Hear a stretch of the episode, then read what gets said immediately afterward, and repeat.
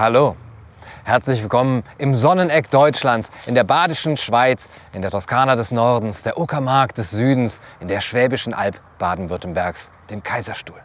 Heute möchte ich euch eine kleine Geschichte erzählen. Heiligabend 1962 in der DDR. Ein Taxifahrer gerät in einen Streit mit einem Fahrgast. Als der ihn daraufhin bei den Behörden anzeigen will, ruft ihm der Taxifahrer hinterher, Melde Mensch, immer melde.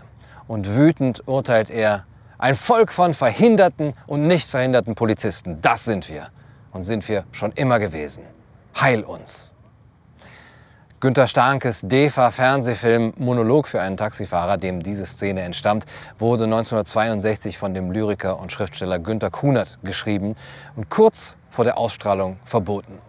Kurt Hager, seines Zeichens Chefideologe der SED, verlautbarte in der Beratung des Politbüros über den Film wir können es nur als beleidigende intellektuelle Überheblichkeit gegenüber den arbeitenden Menschen unserer Republik ansehen, wenn von ihnen als einem Volk von verhinderten und nicht verhinderten Polizisten gesprochen wird.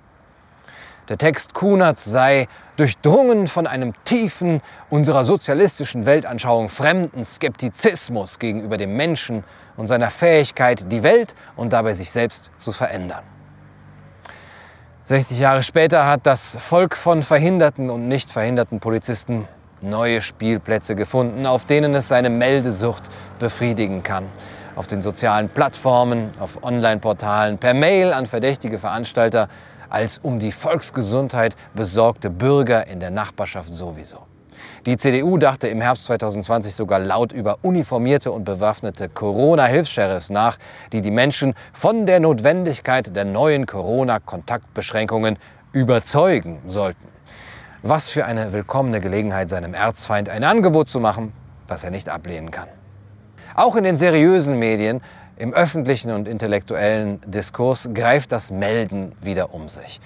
An den Pranger gestellt wird, wer keine Sendezeit mehr bekommen, seinen Posten verlieren, ausgeladen werden soll. Verleumdung, Ächtung und organisierte Shitstorms bringen missliebige Köpfe in die mediale Quarantäne, in der sie endlich genug Zeit haben, ihre die herrschende Weltanschauung anzweifelnde und volkszersetzende Hetze zu überdenken.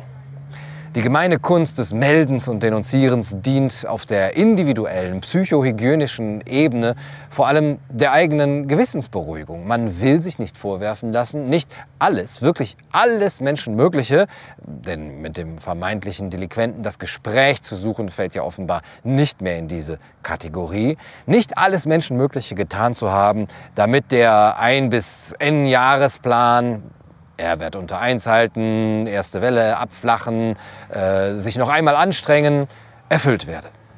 Auf der gesellschaftlichen Ebene aber reduziert diese Methode geradezu auf magische Weise die grassierende Ungewissheit. In Krisenzeiten herrscht notwendigerweise das Primat des Handelns. Wir müssen handeln, und zwar jetzt, tönt es aus Politiker, Wissenschaftler und Journalistenmund. Wer aber zum Handeln drängt oder zumindest auf Akzeptanz des eigenen Handelns aus ist, der braucht das Gefühl der Sicherheit und der Entscheidung. Ein zögerndes Schwanken lässt sich eben nicht gut verkaufen. Nachdenken, abwarten, sich ein differenziertes Bild machen, all das erscheint schnell als Schwäche oder gar Verrat. Wer sicher entscheiden will, der muss klar urteilen können oder zumindest so tun, als könnte er es. Wer aber ein klares Urteil will, der muss vor allem erkennen, was Sache ist. Und da stört Ungewissheit eben nur. Eindeutige Erkenntnis gelingt unter Druck am besten, wenn man Dinge ausblendet, die dieser Erkenntnis widersprechen würden. Diese Abschaffung des Zweifels im Ausnahmezustand bereitet die Abschaffung der Urteilsenthaltung, der Ambivalenz in der Bewertung, der Differenzierung vor und diese mündet in der Abschaffung der Unsicherheit. Zu allem Handeln gehört Vergessen, schrieb Friedrich Nietzsche 1874 in den unzeitgemäßen Betrachtungen. Das Vergessen ist der erste Schritt, um Gewissheit und Handlungsfähigkeit auf Kosten von gedanklicher Differenz herzustellen.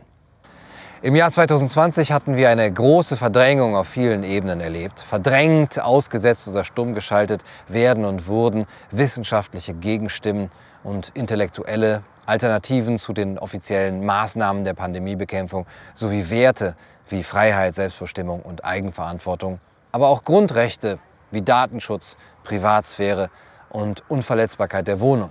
Außerdem Prinzipien wie jenes des äh, offenen Diskurses oder des Audiatur et altera pars.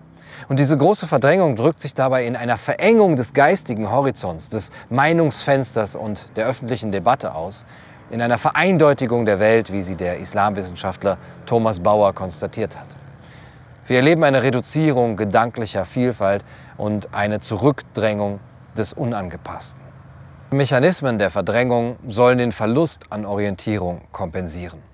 Neuartige Probleme, aber auch schneller unvorhergesehener Wandel im Bereich der Technik, der Kommunikation, der Mentalität, der Wirtschaft oder der Politik, der Zukunftsschock, von dem der Futurologe Alvin Toffler schon im Jahre 1970 sprach, All das lässt eine verstärkte Sehnsucht nach Orientierung entstehen, wie sie in postreligiösen und postideologischen Zeiten kaum noch angeboten wird. In ungewissen Zusammenhängen sehnen wir uns nach der starken Hand und unverhandelbaren einheitlichen Regeln, und in unserem Bedürfnis nach Ruhe und Eindeutigkeit empfinden wir die Verengung des Diskurses auf das moralisch Gute, das durch Abnicken und Mitmachen ratifiziert wird, nicht mehr als schmerzlich. Wir verlieren unsere Skepsis gegenüber einem weltanschaulich motivierten Haltungsjournalismus sowie gegenüber Diskursfiltern, wie sie die Methoden des Meldens und Cancelns auf perfide Weise darstellen. Ja, wer erinnert sich noch an die Worte, mit denen Peter von Matt Hans Magnus Enzensbergers Gedicht ins Lesebuch für die Oberstufe gedeutet hat? Es bestimmt die Haltung der Intellektuellen gegenüber der politischen und wirtschaftlichen Macht und verpflichtet sie zum radikalen Misstrauen. Wo ist dieses radikale Misstrauen jetzt? Ist es unter der Floskel Verschwörungstheorie zusammengebrochen? Wir verdrängen guten Gewissens Stimmen aus dem Chor derer, die sich Gedanken zur Lage machen, Stimmen, die vielleicht auch Unerhörtes zu sagen hätten. Seinerzeit wurde ein Film, der die Meldementalität der Deutschen anprangerte, wegen eben dieser Kritik von oberster Stelle als untragbar gemeldet. Heute wird jemand, der die grassierende Cancel Culture und den Unwillen zum sachorientierten Gespräch kritisiert, von einer liberalen, parteinahen Stiftung, die zum Gespräch über Meinungsfreiheit eingeladen hatte, nachträglich wieder ausgeladen. Und das Verdrängen kann dabei allerdings auch weniger deutliche Gestalt annehmen, etwa die des Ignorierens, des Ausblendens. Wann haben wir zuletzt etwa etwas von Juli C. gehört?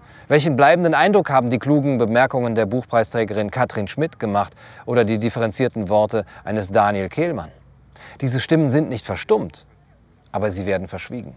Wie jede Verdrängung bahnt sich allerdings auch die große Verdrängung von Stimmen, von Alternativen und von Werten einen Weg zurück an die Oberfläche und kehrt als Schatten in die Diskurse zurück, als Populismus oder als gewaltaffiner Protest, als Hoffnung auf eine Beschleunigung der Krise, und auf den großen Crash, nachdem dann die Weichen für eine vollkommen neue Welt gestellt werden können.